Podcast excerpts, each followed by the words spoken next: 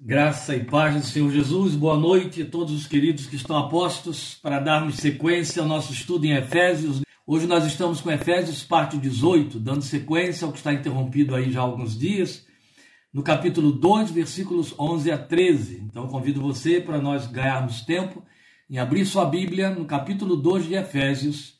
Leremos os versículos 11 a 13 que vamos abordar em duas etapas, hoje e na próxima quarta-feira, querendo Deus mas a leitura é a mesma que nós estaremos fazendo nesse momento. Então, por favor, me acompanhe aí nesta parte 18 de Efésios, quer dizer que já estamos na 18ª é, etapa de nosso, nossa passagem e observação devocional do texto de Efésios, capítulo 2, versículos 11 a 13, vamos fazer a leitura. Portanto, lembrem-se de que anteriormente vocês eram gentios por nascimento, e chamados incircuncisão pelos que se chamam circuncisão feita no corpo por mãos humanas, e que naquela época vocês estavam sem Cristo, separados da comunidade de Israel, sendo estrangeiros quanto às alianças da promessa, sem esperança e sem Deus no mundo.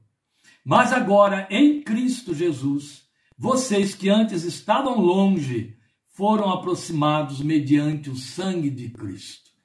Muito bem, meus queridos, este é o nosso texto e esta é a nossa sequência a partir do versículo 11, o que significa, lembrando a você, que a parte 17, que foi abordada da última vez em que estivemos examinando o livro de Efésios, a carta aos Efésios, estivemos no versículo 10, tivemos um, um, uma noite, uma minuta específica sobre o versículo 10 do capítulo 2 de Efésios. Hoje, portanto, nós damos sequência a partir deste trecho que acabamos de ler aí, 2 de 11 a 13, que é um ponto intermediário na exposição doutrinária daquele plano de salvação que o apóstolo vem fazendo nesse trecho aqui. Aqui está um ponto é, é, intermediário de toda a exposição doutrinária sobre o plano da salvação que começou lá no capítulo 1, versículo 1, já tantas e tantas semanas e meses atrás, não é?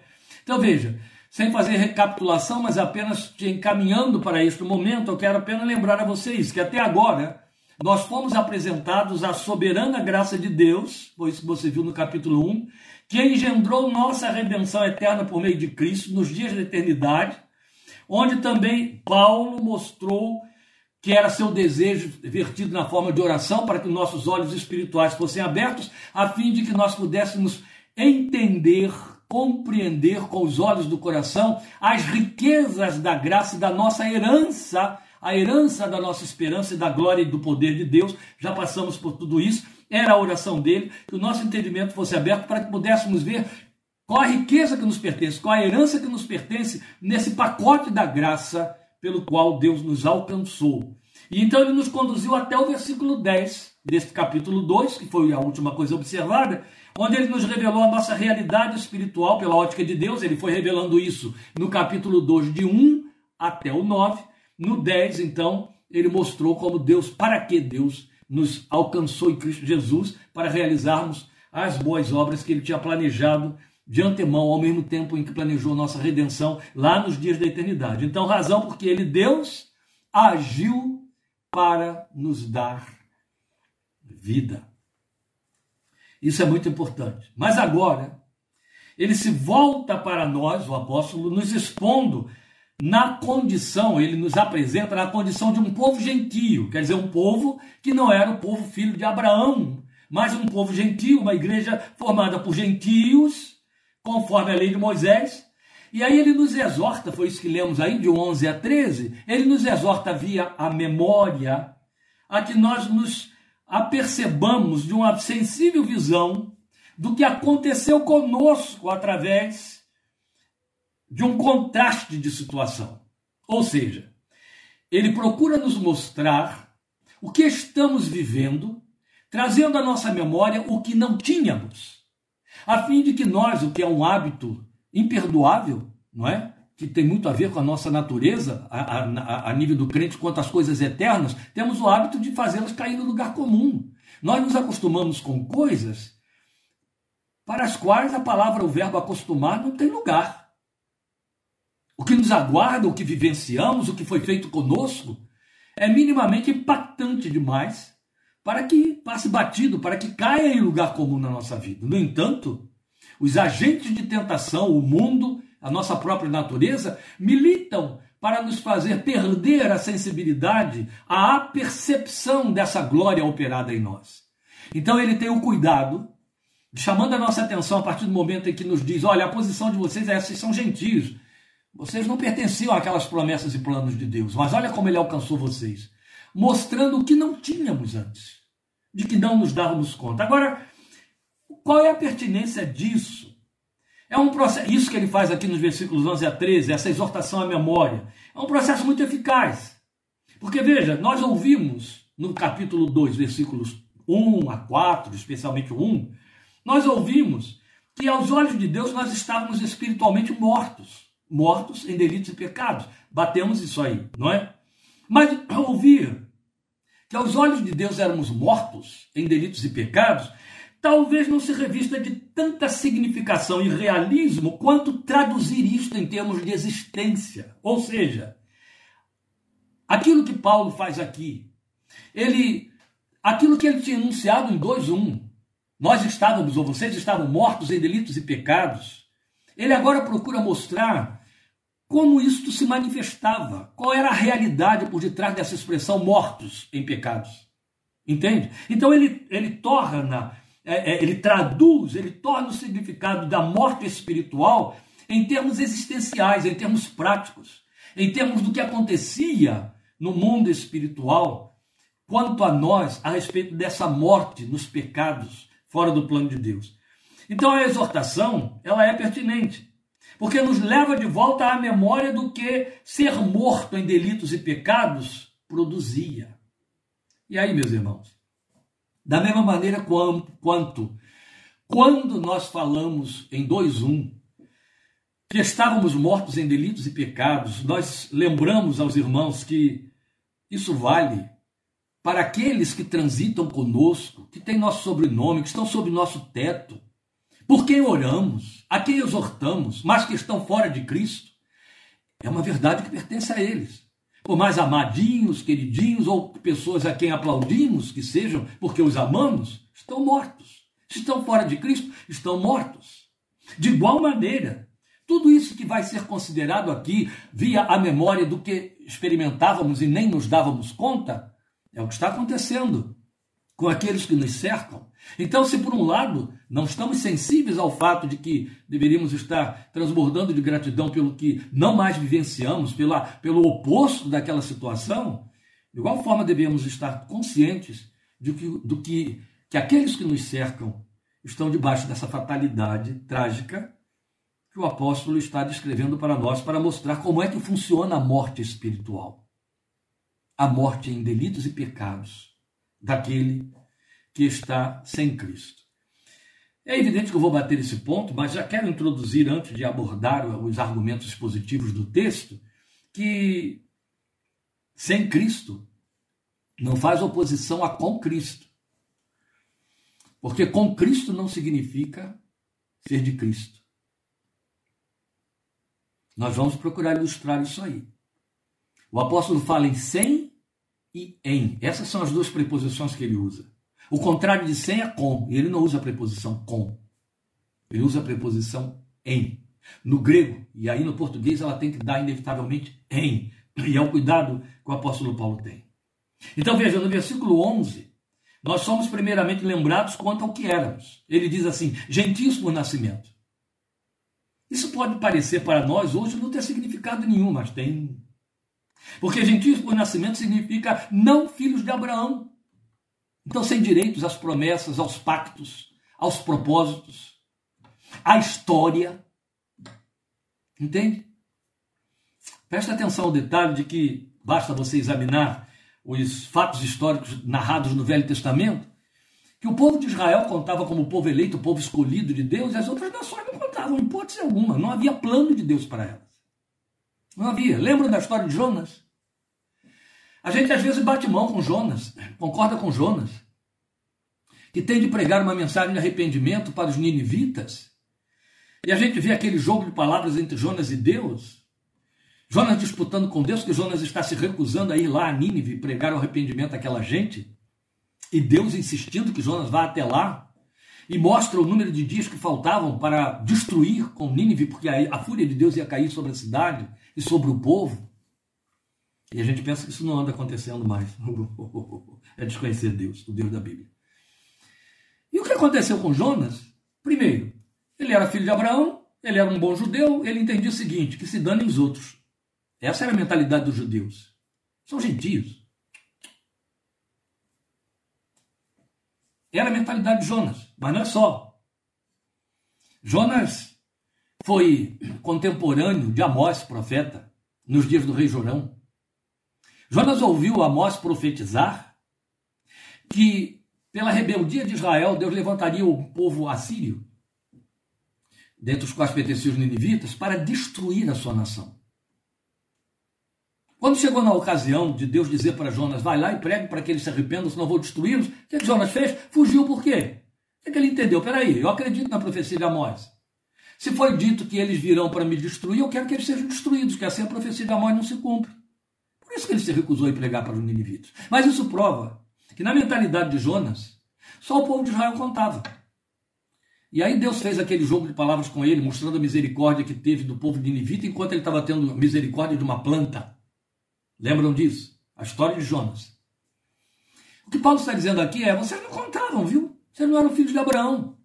Vocês eram gentios por nascimento, considerados imundos, circuncisos, da parte daqueles que se entendem puros, limpos, porque são circuncidados, dependentes passivos de qualquer migalha de misericórdia de um povo que havia sido chamado para nos iluminar. É Isaías 49, 6. Eis que eu lhes dou, ou, ou, ou eu chamo para serem luz para as nações. Israel não quis assumir esse compromisso sacerdotal. O que Israel entendeu foi que fiquem as nações nas trevas. Eu que ela quer saber das nações. E guardou a revelação para si, reteve para si, reteve. Nós estávamos totalmente dependentes daquele povo sacerdotal ministrar para nós. E eles recolheram para si a revelação. Então nós dependíamos da misericórdia deles, que não acontecia. Simplesmente acontecia. Eles se recusaram a fazer isso. Eles nos depreciavam, supervalorizando a si mesmos, em termos da sua relação e conhecimento de Deus. Ou seja, nós estávamos de fora. É isso que Paulo está dizendo aqui no versículo 11. Lembrem, naquele tempo vocês estavam de fora. Vocês eram gentios por nascimento, não importa. Qual o tamanho da piedade que vocês tinham como gentios? Não passavam de gentios. Vocês não contavam nos concertos da aliança. Não era um povo. Claro, o próprio Israel deixou de, de, de ler Deus dizendo: chamarei povo aquele que não é meu povo. Lembrem disso, eram as profecias de Deus. No verso 13, aqui, 2,13 de Efésios, o apóstolo está dizendo que foi um tempo em nossas vidas em que nós estávamos longe de Deus. Ele diz no versículo 13: Nós estávamos longe de Deus, que se traduz em estávamos fora de fora, embora nós nos achássemos próximos por conta de nossas pretensões espirituais. Lembrem, Atos 17, tateando tentávamos achar. Os homens continuam, os homens piedosos, né? Porque os impiedosos, eles desdenham de Deus, porque piedosos ou impiedosos, todos sem Cristo são inimigos de Deus, estão é, é, debaixo da ira. É a Bíblia quem diz isso, viu, gente? Não adianta tentar aqui ter, contemporizar, porque isso aí é tentar fabricar um Deus segundo nossos sentimentos e não conforme ele se revela e tal como ele é. Não adianta. A questão é que estávamos fora, porque estávamos longe. Fora e longe. Estávamos sem Cristo. É? Então o que acontece? No verso 12, ele vai mostrar para nós o que, ele diz. Vamos ler de novo. Naquela época, Quer dizer, porque estávamos sem Cristo, naquela época vocês estavam sem Cristo, separados da comunidade de Israel, sendo estrangeiros quanto às alianças da promessa, sem esperança e sem Deus no mundo. Este é o nosso argumento de hoje. Então veja, estar fora ou longe, como diz o versículo 13, é definido no uso dessa preposição que aqui ganha um lugar imprescindível, sem. Estavam sem Cristo. Ora, desde o capítulo 1, especialmente lá pelos versículos 6 em diante, no capítulo 2, aí por volta também dos versículos 6 em diante, o apóstolo deixou muito claro que no mundo espiritual o que tem de acontecer entre o homem pecador e Deus é que esse homem entre em união com Cristo, com a obra de Cristo, com a, a, a substituição que Jesus fez por cada um de nós na cruz do Calvário, morrendo a nossa morte em nosso lugar. É uma união mística. Temos de estar em Cristo, ser achados em Cristo. Jesus é o ponto de encontro, onde Deus nos encontra. Sem Cristo. Então tudo se resume em estar sem Cristo. É o que ele está mostrando ali. Lembrem, vocês estavam sem Cristo. Aí ele vai mostrar para nós os desdobramentos disso. Quais eram as consequências disso que se traduzem em sermos mortos, ou éramos mortos em delitos e pecados. Então, religiosos, mas sem Cristo. Na igreja, mas sem Cristo. Bons sujeitos, mas sem Cristo. É isso que ele está dizendo. Ele não está dizendo, vocês eram perversos. Vocês eram vis. Vocês eram entregues a todo tipo de malignidade, ruindade. Tarará. Não. Sem Cristo. Sabe por quê? Se existe um marco na história de sangue derramado em nome de Cristo, foi o cristianismo que fez. Um bando de gente, abençoados, com armamento abençoado, fazendo guerra santa, sem Cristo. Por isso que se armavam e matavam, sem Cristo. O homem sem Cristo é essas coisas e faz essas coisas. A verdade é que ele mostra para nós que tudo se resume nisso. Mesmo sendo religiosos, estavam sem Cristo. E há essa possibilidade, ah, nós vamos explicar isso aí. Estar na igreja, mas sem Cristo. Ser boa pessoa, bom sujeito, meu Deus, quem é que não quer ser aplaudido como bom sujeito? Sem Cristo. Ora, nós temos visto aí, desde o capítulo 1 e em especial em 2.10, que foi da semana, da, da, última vez que estivemos abordando, que todo o plano de Deus a nosso favor para nos alca alcançar passa intransferivelmente pela pessoa e obra de Cristo. Jesus é o ponto de encontro. Sabe? Quando a gente diz assim, passa pela pessoa e obra de Cristo, o que a gente está deixando claro aqui, o que a Bíblia deixa claro para nós, e todos os homens e mulheres de Deus sérios que param para examinar as Escrituras com temor e deixar-se iluminar pelo Espírito Santo de Deus, sabem que não significa copiar as coisas que Cristo ensinou. Sabe quando a pessoa pensa assim: ah, eu li lá os mandamentos, os dez mandamentos, eu cumpro os dez mandamentos. Lembram? Teve um rapazinho que apareceu falando isso para Jesus. Eu cumpro os dez mandamentos. Aí eu li o Sermão do Monte. Eu sou pacífico, eu sou manso, eu choro, eu isso, eu aquilo. Então, eu sou cristão por causa disso. Eu sou cristão porque eu tenho valores que se assemelham a Cristo. Há poucos dias eu me escandalizei ouvindo um homem que havia no passado sido um grande marco profético como pregador, escritor, evangelista neste país, dizer para um filósofo que está aí nas redes da televisão e redes públicas quando o filósofo perguntou a ele, quer dizer que se as pessoas, é, mesmo sem serem necessariamente religiosas, elas praticam as obras que Deus quer, elas então estão salvas? Ele disse: estão. Eu falei: como é que alguém pode cair tanto, gente? A ponto de virar um apóstata numa confissão dessa natureza. Mas foi aí que ele chegou. Não, não existe isso. Porque se existisse isso, obras, no, em últimas instâncias, obras salvariam as pessoas. As pessoas boazinhas, porque não fazem nada de ruim, estariam salvas. Não precisariam de Cristo, não precisariam da obra de Cristo, não precisariam de nada. Outros chegariam correndo atrás, ignorância, para dizer: ah, é apenas porque não ficou informado a respeito. Não existe isso. Deus nos acha em Jesus ou não nos acha. Se ele nos achar por nós mesmos, sobre nós repousa a sua ira. A mesma que caiu sobre o, o, o cabeça da humanidade no Éden. Não é em Cristo é na obra de Cristo, o sangue de Jesus não for achado sobre nós. Lembra dos símbolos do Velho Testamento? Lembra da, da simbologia da Páscoa que representa o sacrifício do Filho de Deus? A primeira vez que Israel vai ouvir falar sobre isso, sobre a necessidade de imolar um cordeiro e passar o sangue sobre os umbrais da porta, ali estava uma simbologia extraordinária em Êxodo capítulo 12 que Deus criou para mostrar para nós. A casa que não está sobre, sobre o sangue, o da destruição entra e mata. Ali estava a simbologia, aquele é o sangue do Cordeiro Pascual, e os umbrais são os umbrais da nossa vida. Se eu não estou debaixo deste sangue, a ira de Deus me encontra. Ou ele encontra o sangue me revestindo. Eu, eu, eu, fiz pacto com este sangue. Eu entrei na aliança deste sangue. Eu aceitei a morte que foi feita no meu lugar. Eu criei nessa morte. Eu estou na cruz. O sangue está sobre mim. E o resultado é comunhão com Deus e vida eterna. É isso que significa estar em Cristo. E não ter isso significa estar sem Cristo. Ainda que tão juntinho, tão pertinho, mas sem Cristo. Então, meus queridos, é isso. Em 2.10 ficou claro que Deus nos elaborou, Deus pensou, Deus projetou em Cristo. 2.10 ele deixou isso claro.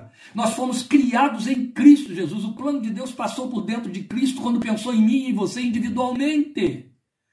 Jesus é a causa. Jesus é o ponto de encontro. Jesus é o único meio e a única forma da nossa existência experimentar transformação espiritual radical e eterna. A única forma. Mas estar sem Cristo não representa simplesmente um estado espiritual de inércia ou morte. Tem desdobramentos, tem consequências, provoca ocorrências ou situações das quais os mortos espirituais não se apercebem. Daí o apóstolo nos advertir dizendo: lembrem-se disto, e começa a nos ensinar. Então, qual é a primeira consequência que ele mostra para nós depois de dizer: naquela época vocês estavam sem Cristo? A primeira consequência é separados da comunidade de Israel, porque estavam sem Cristo, estavam separados da comunidade de Israel, sendo estrangeiros quanto às alianças da promessa. Estrangeiros, alianças da promessa, esta é a linguagem. Eu não sei se você já passou pela experiência de ser estrangeiro, de se descobrir estrangeiro de ter que usar um passaporte para entrar na terra dos outros, onde há outra cultura, tão diferente da sua que a sua cara diz que você não é deles. Fora a sua língua, o seu sotaque ou o fato de você não falar aquele idioma. Bem, eu já passei por essa experiência algumas vezes, não poucas. Em cada uma delas, eu senti na pele o que significa ser estrangeiro. Por melhor tratado que eu pudesse ser, nunca estava sendo visto como um igual. Nunca era percebido como tendo direito. Eu era sempre o estranho.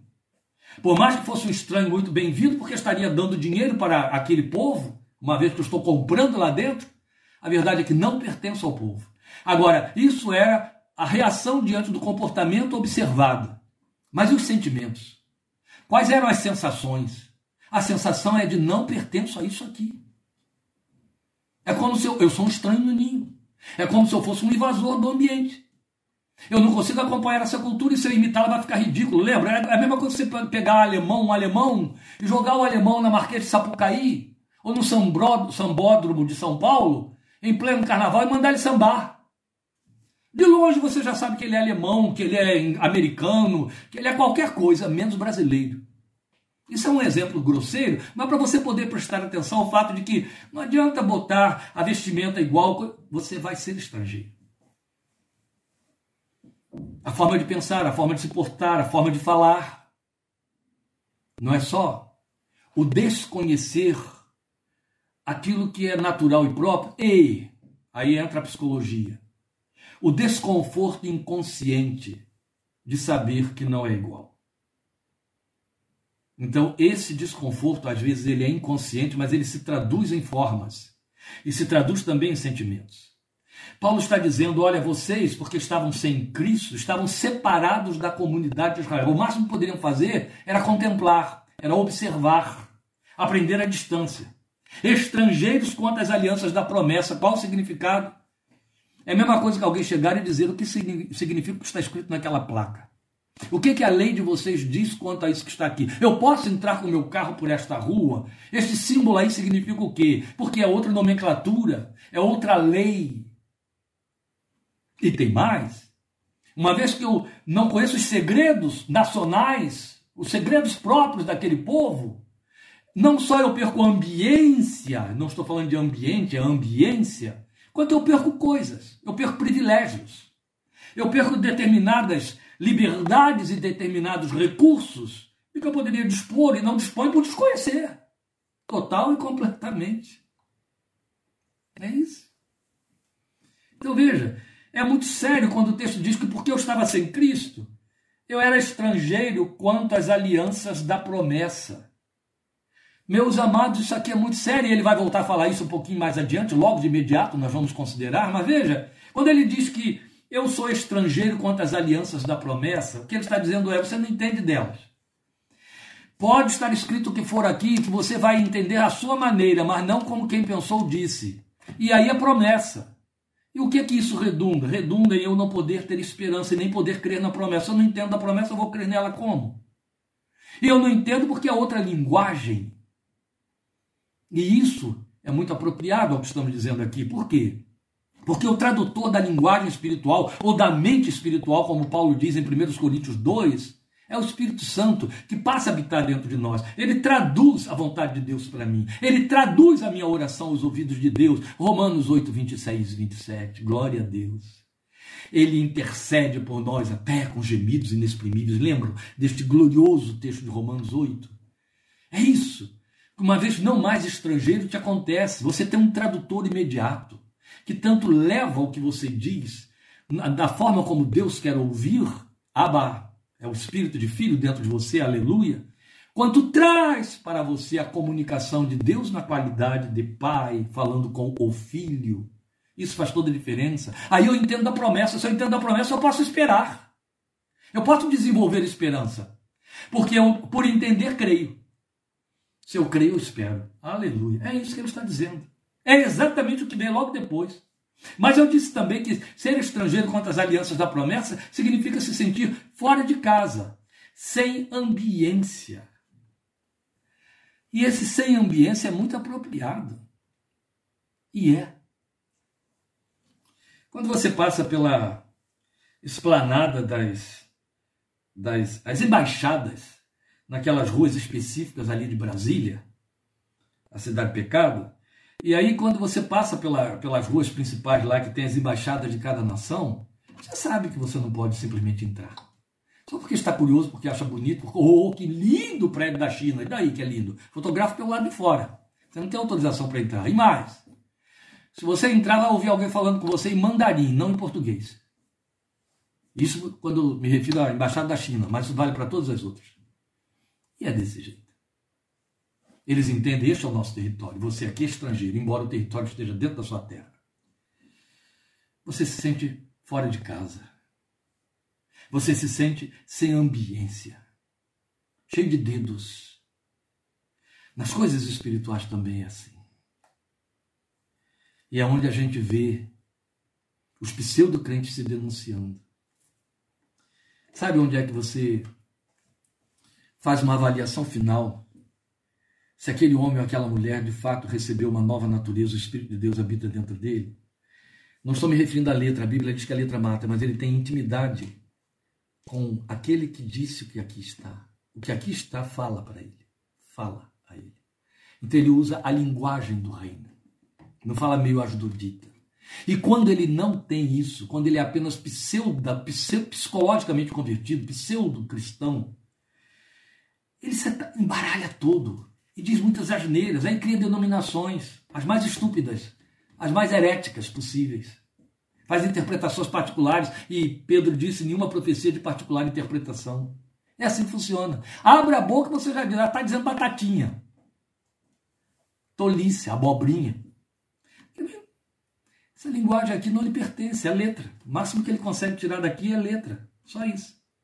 Mas o, o, o resultado imediato da, dessa tragédia de estar sem Cristo é que está sem esperança. Meus irmãos, eu sei que já deu aí meia hora, e aí, né? A gente tem que fechar isso que está aqui, então vamos fechar isso que está aqui. Eu não posso passar por cima de uma declaração dessa, dessa é, é, têmpera, desse tamanho, sem me deter. Seria irresponsabilidade.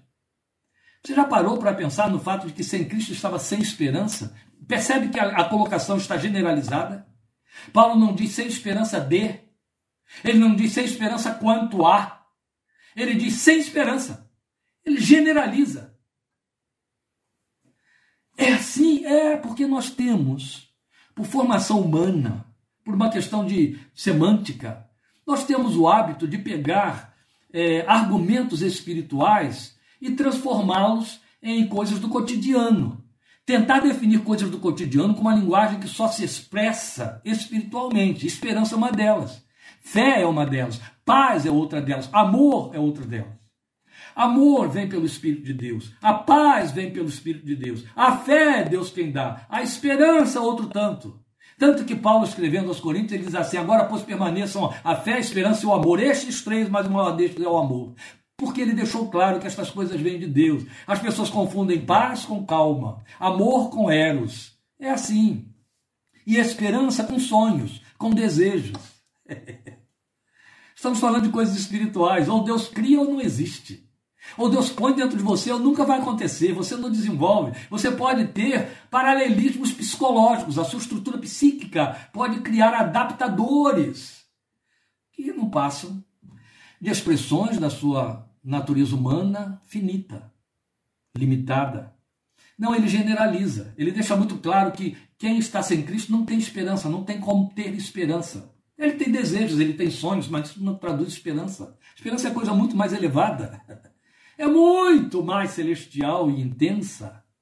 E é onde tropeçam aqueles que não entendem destas coisas. Sem Cristo está sem esperança. A gente também de, de, consegue discernir e identificar o pseudo-cristão por sua falta de esperança.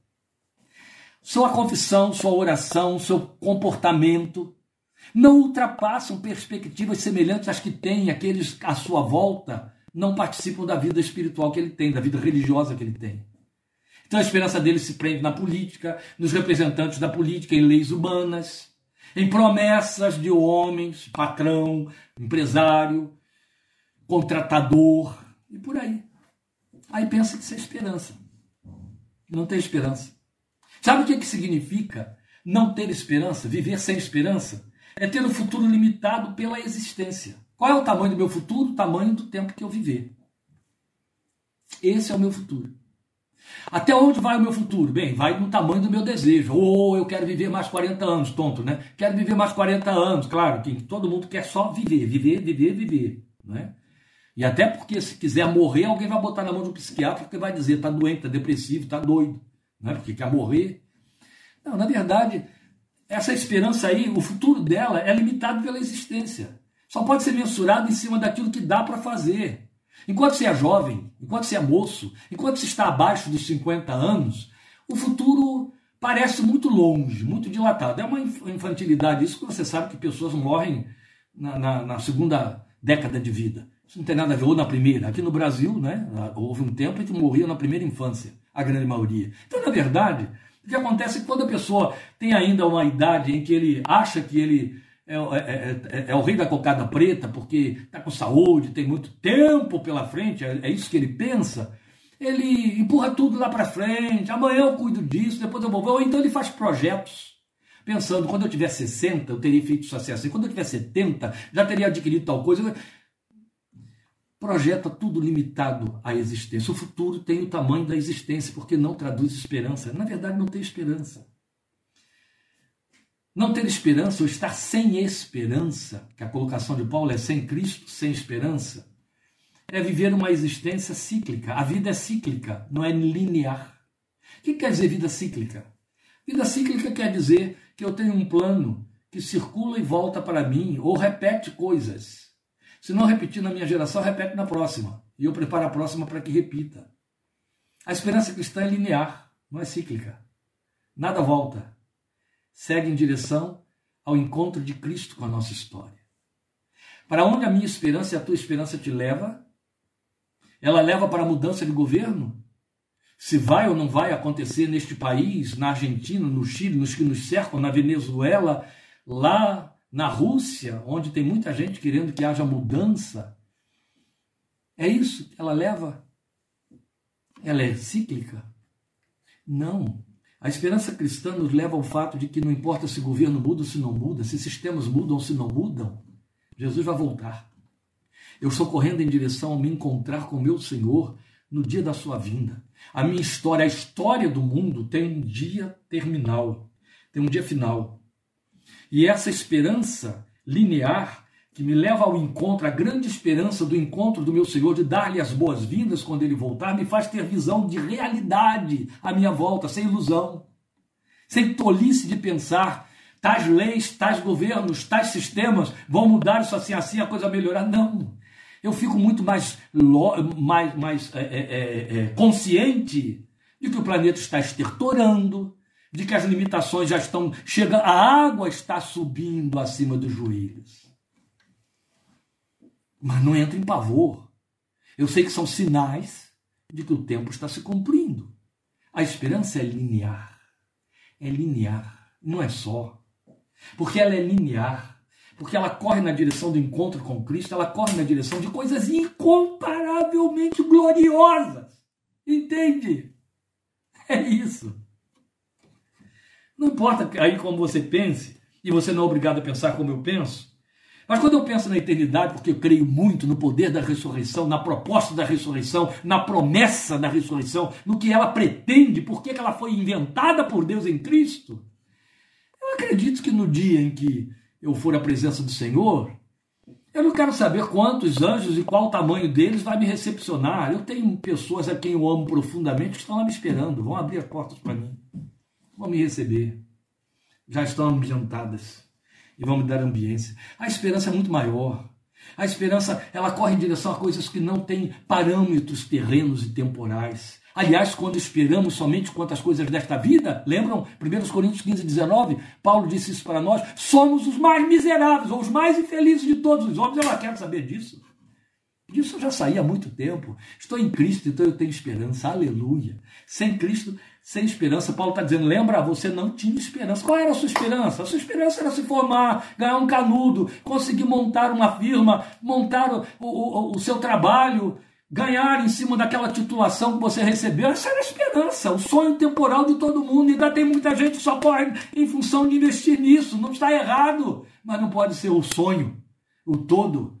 A minha esperança tem que sublimar estas coisas aí. Tem que estar acima de todas essas expectativas, que são as mesmas para todos os que não têm esperança. Mas ainda quero chamar a sua atenção para o fato de que estar sem esperança também significa não ter segurança. A Bíblia diz que a gente espera o que não vê. Entende? Se esperamos o que não vemos, com paciência esperamos. Por quê? Eu estou seguro. Eu espero que me foi prometido. Eu não sou mais estrangeiro quanto às promessas, eu entendo as promessas, então eu desenvolvo esperança em cima das promessas e isso me traz segurança. Amados, a doença mais característica do ser humano é a insegurança. A insegurança é a, é, é, a, é a fonte alimentadora das depressões, das fobias, dos pânicos, das aflições e de várias outras doenças. Insegurança. Por isso é que, com muita autoridade, os poetas cantaram: Que segurança sou de Jesus, por ele agora vivo na luz. Percebe? Segurança. Quando você tem esperança, você está seguro. seguro. Há um hino na harpa cristã, hino 300 da harpa cristã. Nossa esperança é sua vinda. O Rei dos Reis vem nos buscar. Nós aguardamos Jesus ainda até a luz da manhã raiar. Aleluia! Nossa esperança é a sua vinda. Glória ao seu nome. Entende? O mundo espera o que vê. E aí, se não tem visibilidade que lhe dê esperança, entra em pânico fique inseguro. Especialmente se o que vê é uma ameaça. Entra em desespero. Por isso é que paz não é calma. Calma você obtém aí tomando diazepam, os benzodiazepínicos. Aí você fica com uma calminha que leva até a embriaguez. Mas isso não traduz paz. Eu não estou dizendo que você se tem paz, não toma remédio. O que eu estou dizendo a você é que quando você tem paz, não importa as circunstâncias que ocorram, você pode estar abalado pelo lado de fora, mas a paz continua no seu coração. Há esperança. Ainda em última referência, aqui no versículo 12, ele está dizendo que, em última instância, consequência mais fatal, é que por estar sem Cristo estávamos sem Deus no mundo. Isso é ruim, viu, gente? Isso é muito ruim. A gente esqueceu isso. Graças a Deus, né? Está tão bom que a gente esqueceu como era lá. Paulo está dizendo, lembra como era, gente? Lembra que vocês estavam sem Cristo e então estavam sem Deus no mundo, talvez nem soubessem que estavam sem Deus no mundo. O que quer dizer sem Deus no mundo? O que é a expressão em forma de interjeição? Meu Deus, lembra você. É divertido quando você ouve pessoas dizendo que são ateus, ateias, na hora do desespero gritarem, meu Deus. Percebe que essa interjeição que soa, que brota, que pula pela boca de qualquer ser humano diante de fatalidades? Um carro bateu, meu Deus. E aquele homem caiu ali, meu Deus. Olha, fulano foi internado hoje num estado muito grave, meu Deus. É popular, não é? É universal. O povo grita, meu Deus. É uma interjeição ela pretende significar o que para você? O que, é que essa interjeição, que nada tem a ver com Deus, significa na boca de quem a expressa? Socorro! É isso que estão dizendo. Ai de mim! Traduzido em meu Deus. Porque significa que no íntimo do ser, no fundo da espiritualidade do homem interior, sabem que estão sem Deus no mundo. Talvez não aquilatem as implicações trágicas disso, as dimensões abissais dessa tragédia. Mas no fundo, sabem que falta algo, falta Deus. Por isso que tem de gritar: Meu Deus. Sem Deus no mundo. É muito ruim.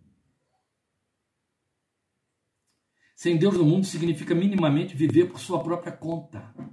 Só poder contar consigo e esperar nos homens.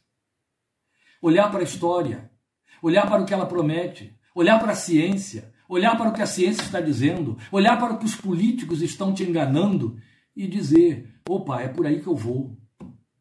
Porque você depende deles. Sua história, sua vida, seus negócios, seu viver, seu dia de amanhã, seu próximo mês, o próximo ano, seu calendário, depende dessas decisões humanas.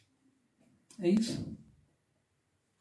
Nós estamos falando, por exemplo, de ir acompanhando na televisão quase todos os dias as notícias né, do que acontece aí no mundo por conta da guerra lá entre Rússia e Ucrânia. Ucrânia. E aí o fato de que está faltando isso, faltando aquilo, os desesperos das nações. Eu estou com um missionário que acaba de chegar aqui em casa, um irmão muito querido, que veio aí de um país que eu não posso estar citando, com a família dele. Eles estavam contando para nós o cotidiano como eles estão tão longe da Ucrânia, mas muito do lado de lá, comparados conosco, e como que aquela guerra lá está afetando o dia a dia, o pão de cada dia. Falta farinha de trigo para comprar, falta pão para comer, falta comida do dia a dia, do cotidiano, falta, e o povo entra em desespero, e quando tem é muito caro. Porque teve uma guerra lá no outro hemisfério, foram afetados ali de forma imediata. Pode ser que isso um dia nos aconteça, mas eu só quero usar isso aqui como ilustração para mostrar a você como que o homem deste mundo depende das decisões do outro homem. Porque está sem Deus no mundo. Por isso que eu volto a dizer, sem Deus no mundo significa minimamente viver por sua própria conta, é esperar nos homens, é ir ao sabor das circunstâncias, é minimamente cantar como os jogadores da seleção brasileira quando fizeram penta, deixa a vida me levar. Mas a tragédia se resume no fato de que sem Deus no mundo significa sem atenção do alto. Sem atenção do alto. É isso. Não há compromisso divino com você. Você está sem paternidade, você não é filho. Deus não tem compromisso com você. Deus não tem compromisso com quem está sem Cristo. Ele não é pai e nem é o Deus dessa pessoa. Ele é o Deus do mundo. Como ele é o Deus da minha cachorrinha, como ele é o Deus da árvore que eu tenho aqui do lado. Ele não tem compromisso com esse ser humano. Não tem. Porque não pertence a ele. Só pode pertencer a ele através de Cristo. Então não há compromisso divino com essa pessoa. Não importa quantos rezem por ele, quantos sucubram, quantos. Não há compromisso. Não há paternidade. É isso. Lembre-se disto. Era isso que significava estar morto. É isso que significa para seu filho, para seu irmão, para seu parente, até para quem transita na igreja, mas na verdade dá prova de que não tem fruto de novo nascimento, está sem Deus na igreja. para não dizer no mundo, está sem Deus na igreja. Ô, oh, meus queridos, a palavra de Deus é palavra de Deus. Ela não sofre retoques e não tem que sofrer ajustes. Ela é verdade absoluta. Ou eu me adapto a ela, ou eu renuncio. Paulo diz: lembra, vocês eram isso, vocês estavam assim, sem Deus no mundo. Quarta que vem, querendo Deus, nós vamos ver o inverso. Mas agora, vocês que estavam longe, ao versículo 13, foram aproximados. Agora vocês estão em Cristo. Que lindo que é. E eu convido você a estar comigo quarta-feira, 20 e 30 para isso. Sábado, querendo Deus, 8 da noite, ou 20 horas, guarde esse horário, nós estaremos transmitindo nossa live, porque no culto do domingo presencial aqui não será transmitido. Então nós vamos pregar no sábado à noite. Pode ser que tenhamos um louvor aqui, vai ser gostosinho. 8 da noite de sábado. Mas domingo o culto será presencial sem transmissão. Então, se você quer ouvir a palavra e não estará aqui conosco, é, participe da live em nossa página às 20 horas do próximo sábado, tá bom? Dia 16. Deus te abençoe, obrigado por sua companhia, por sua atenção e participação. Em nome de Jesus, o Senhor te guarde, te fortaleça para a glória do seu nome e dê glória a Ele, porque você está em Cristo. Bendito é o nome do Senhor. Bom te ver, Neuza. Deus te abençoe. Amém.